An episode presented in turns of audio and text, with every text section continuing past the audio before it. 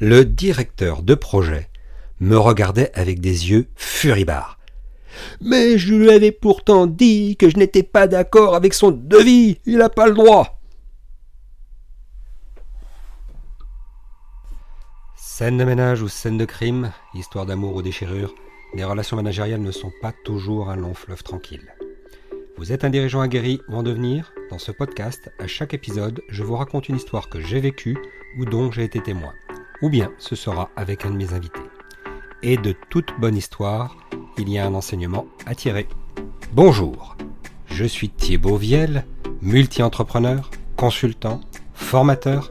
J'ai créé une entreprise qui comptait plus de 50 collaborateurs lorsque je l'ai vendue et j'accompagne les managers dans leurs projets depuis plus de 25 ans.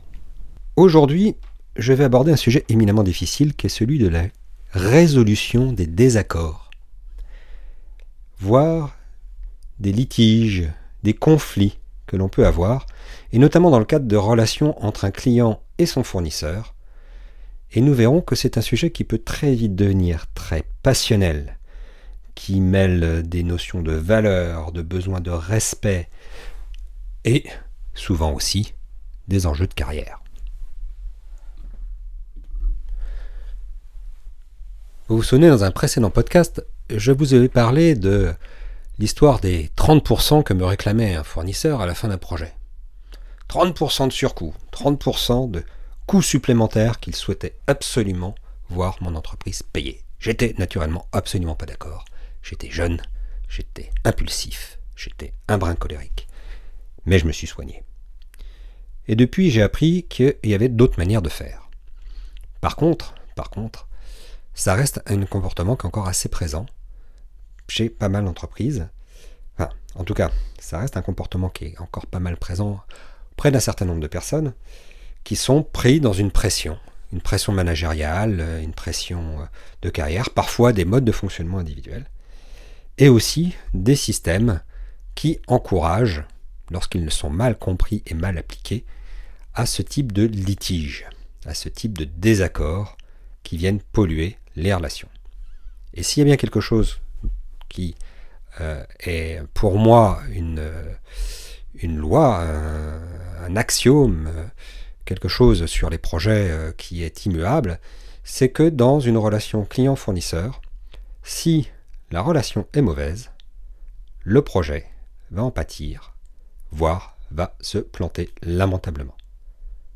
Et ça ne veut pas dire, comme je vous le disais dans un précédent podcast, qu'il faut absolument se taper dans le dos, euh, aller boire des biens ensemble. Non, ça veut dire qu'il faut garder une relation sereine, franche, factuelle. Bon. Qu'est-ce qui s'était passé sur le fameux projet? C'était un projet euh, qui était pour moi ce que j'appelle en recovery, c'est-à-dire un projet qui était en train de. Enfin, qui avait connu beaucoup, beaucoup de dérives, beaucoup de difficultés, à la fois techniques, organisationnelles, des sujets euh, divers et variés qui avaient euh, pollué euh, les relations. et donc il y avait eu beaucoup d'échanges entre le fournisseur et le client, du fait de modifications, d'aléas traités, d'interventions de tiers, qu'il s'agisse d'administration, qu'il s'agisse d'autres entreprises, qu'il s'agisse d'autres entités du client qui s'étaient mêlées un petit peu du projet. Bon, il y avait eu un certain nombre de perturbations, en tout cas dans le projet, ça c'est un fait indéniable. Le problème c'est que ces perturbations, euh, avait généré ce qu'on appelle dans son cadre-là des demandes de la part du client qui étaient des euh, formulées sous forme d'ordre de service. Donc c'est une notification écrite sous forme d'ordre de service qui disait voilà monsieur le fournisseur, je vous demande de faire ça. Le mécanisme dans ces cas-là, c'est que le fournisseur dit ok, pour faire ça, il me faudra tant de choses techniquement, donc il y a une proposition technique, il me faudra du temps, donc il y a une proposition de délai, et puis il me faudra de l'argent, a une proposition de prix. C'est un mécanisme qui généralement génère des devis pour des coûts supplémentaires. Le client, dans ce cas-là, souvent, ce qu'il fait, c'est qu'il dit ben, Je suis d'accord sur le technique, moyennant petit ajustement. Le délai, je ne suis pas forcément d'accord sur tel truc, tel truc, tel truc. Donc, je vous demande de me le faire allez, en 15 jours au lieu d'un mois. Et sur le prix, je ne suis pas d'accord sur tel prix, ce sera tel prix. Et comme c'est un client public, euh, l'OS avait euh, la particularité d'être exécutoire, c'est-à-dire que euh, en marché public, ce type d'OS le fournisseur est censé obtempérer, faire. Il a juste la possibilité, à un moment donné, d'émettre une réserve. Et dire, ok, je vais faire, j'ai bien compris. Par contre, je ne suis pas d'accord sur les remarques que vous m'avez faites sur le prix. Moi, je maintiens que ce prix devrait être tel montant. Je ne suis pas d'accord sur, sur les remarques que vous avez faites sur le délai. Je maintiens que j'ai besoin d'un mois et pas de 15 jours. Et donc, il fait une réserve sur l'ordre de service par rapport au devis qu'il a émis en disant voilà, moi, j'aimerais qu'on euh, prenne en compte cette réserve. Qu'est-ce qui se passe dans ces cas-là? Eh bien, la réserve, souvent, le client l'oublie. Et donc, arrive à la fin du projet une demande de rémunération complémentaire où on dit Monsieur le client, voilà les sujets qui ont perturbé le projet, et il y a eu tel OS sur lequel j'ai fait une réserve, et il y a eu tel OS, il y a eu tel OS, il y a eu tel OS. Et là, en l'occurrence, j'étais sur un projet où il y avait un peu plus de 200 OS, pour lesquels des réserves avaient été émises systématiquement. Ces réserves n'avaient pas été traitées, et donc, le client se retrouvait avec une demande de rémunération complémentaire très importante, puisque ça représentait 30% bah, du montant du marché. Comme par hasard. Moi, ça m'a fait il 30%. Janvier, 30%. On était encore là. Le problème, c'est que la réaction du client, j'aurais compris qu'ils disent bon, ok, on n'a pas traité, on n'a pas eu le temps, etc. Donc on va regarder maintenant, il faut qu'on s'y mette, c'est le moment, il fallait qu'on aille vite, c'est une urgence. C'est pas forcément le mode de fonctionnement que j'encourage, mais j'aurais pu comprendre. Sauf que sa réaction, ça n'a pas été ça. Sa réaction, c'était de dire Mais je comprends pas qu'il revienne sur le sujet. Euh, moi, j'avais dit que j'étais pas d'accord sur son devis, donc il n'a pas le droit de revenir sur le sujet. Bah oui. Mais euh, c'est pas tout à fait comme ça que ça se passe. Voilà. Euh, quelque part, votre fournisseur, il vous a pas dit qu'il était d'accord sur le fait que vous n'étiez pas d'accord. Il a même dit le contraire, il a émis une réserve. vous n'êtes pas d'accord sur mon devis, ben moi j'émets une réserve parce que j'aimerais qu'on y revienne. Sauf que comme ça n'a pas été traité au fil de l'eau, vous avez un peu oublié, et puis maintenant vous vous le prenez en pleine poire, et ça vous agace. Ça vous agace aussi probablement parce que ben, vous avez pris des engagements, vous avez noté la direction par rapport à des coûts, que vous sentez peut-être un petit peu fautif sur le sujet. Bon, pour tout un tas de raisons qui vous sont propres, il n'en demeure pas moins que euh, ben, ce désaccord, il va falloir le traiter. Et je comprends, je comprends la difficulté qu'on peut éprouver à accepter, quelque part, que la personne qui est en face de vous puisse avoir un avis qui est différent, voire complètement opposé au vôtre, et que bien que ce soit complètement opposé au vôtre, il est légitime qu'il ait cet avis-là. Que de son point de vue, il puisse voir les choses de cette manière. C'est compliqué. C'est compliqué de s'intégrer, de se mettre dans sa chaise et de se dire bah, si j'étais à sa place, oui, effectivement, je pourrais penser de cette manière-là. Mais si on n'a pas cette approche, comment on peut discuter? On ne, on ne peut traiter ces désaccords que par le conflit, que par le pugilat? On en arrive aux mains, comme ça a failli arriver sur un autre projet que j'ai suivi? Un autre projet sur lequel on en était au point où euh, le chef de chantier du client écrivait au chef de chantier du fournisseur en, lui disant euh, Ce que vous écrivez n'a euh, aucun sens, c'est nul et non avenu. C'était hyper violent. C'était hyper violent au point qu'ils en sont presque venus aux mains effectivement sur ce chantier. Parce que quand vous écrivez ça à quelqu'un, vous lui dites T'as pas le droit à la parole, en gros, excusez-moi du terme, mais vous lui dites Ta gueule Vous lui dites pas autre chose. Donc comment faire dans ces cas-là? Il est normal, dans toute relation, d'avoir des désaccords, de ne pas être d'accord sur tout.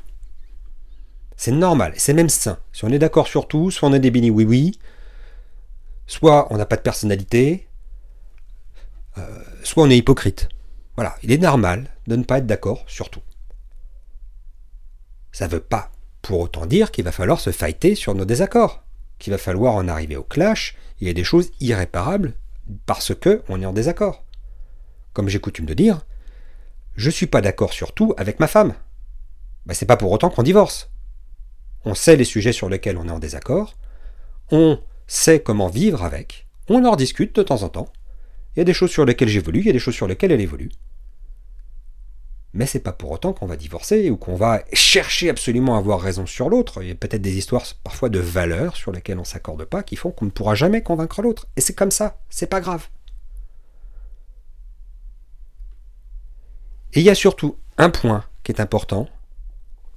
La première étape pour traiter des désaccords, au bout du compte, c'est de faire ce constat ensemble que l'on n'est pas d'accord et que c'est légitime. Ok, j'ai un point de vue, tu as un point de vue. Je comprends que tu puisses avoir un point de vue différent du mien.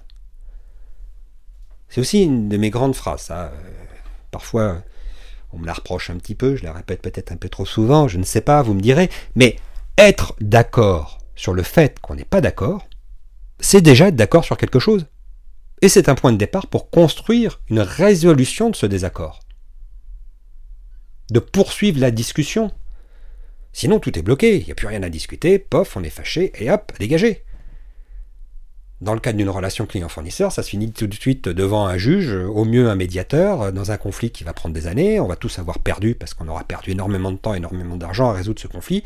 Alors que si on s'était juste posé, qu'on s'est dit, bon, écoutez, on n'est pas d'accord là-dessus, euh, j'aurais pas forcément vous faire entendre raison sur ce sujet-là, mais il y a peut-être des choses objectives sur lesquelles on peut s'accorder, euh, des manières de mesurer des prix, des manières de mesurer des délais, euh, sur lesquels on peut s'accorder, et puis d'autres sujets sur lesquels ben, on ne sera pas d'accord. On reviendra au contrat, parce que le contrat est aussi le juge de paix.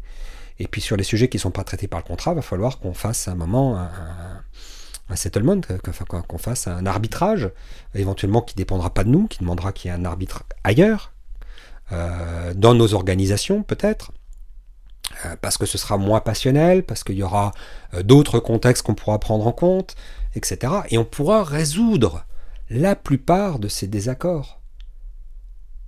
Et le plus on en aura traité au fil de l'eau, les moins on en aura à la fin de notre relation commerciale, à la fin de notre projet, et qui viendront pourrir euh, ce beau moment que devrait être la fin d'un projet.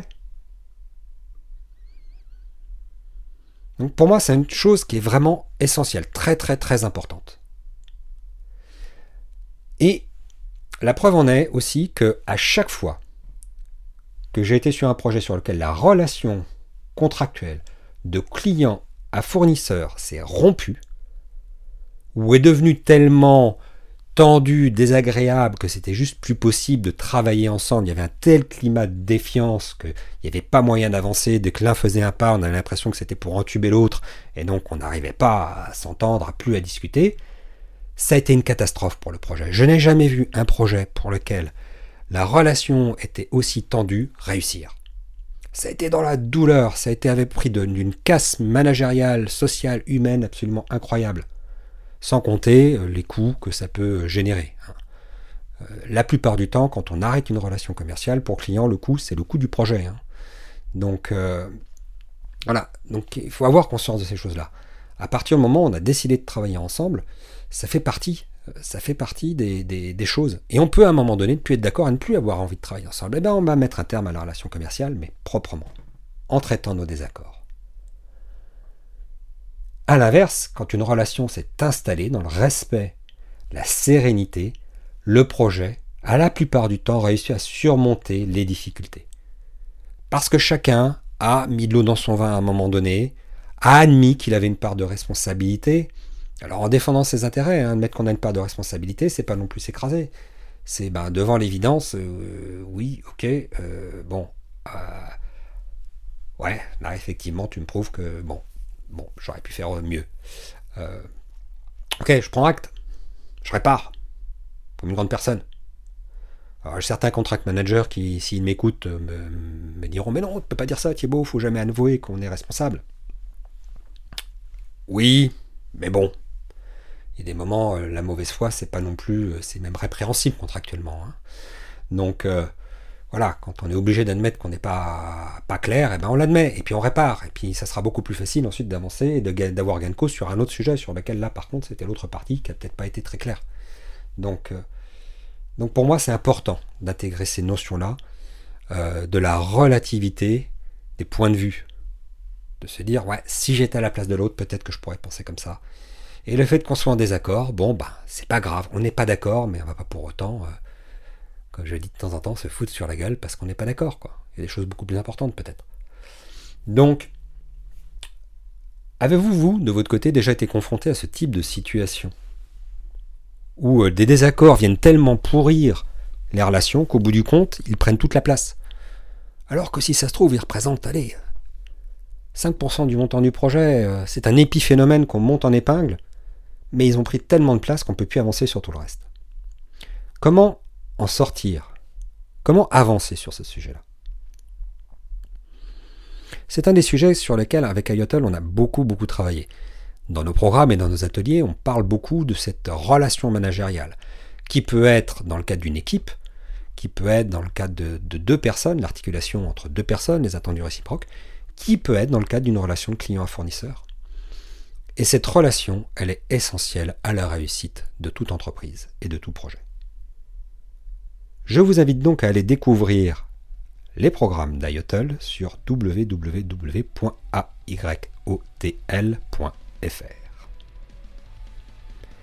Et dans le prochain épisode, j'aurai un invité surprise qui aura l'insigne tâche de clôturer cette première saison du podcast Scène de Management. Ce sera le 20e et dernier épisode de la saison. A bientôt sur vos projets.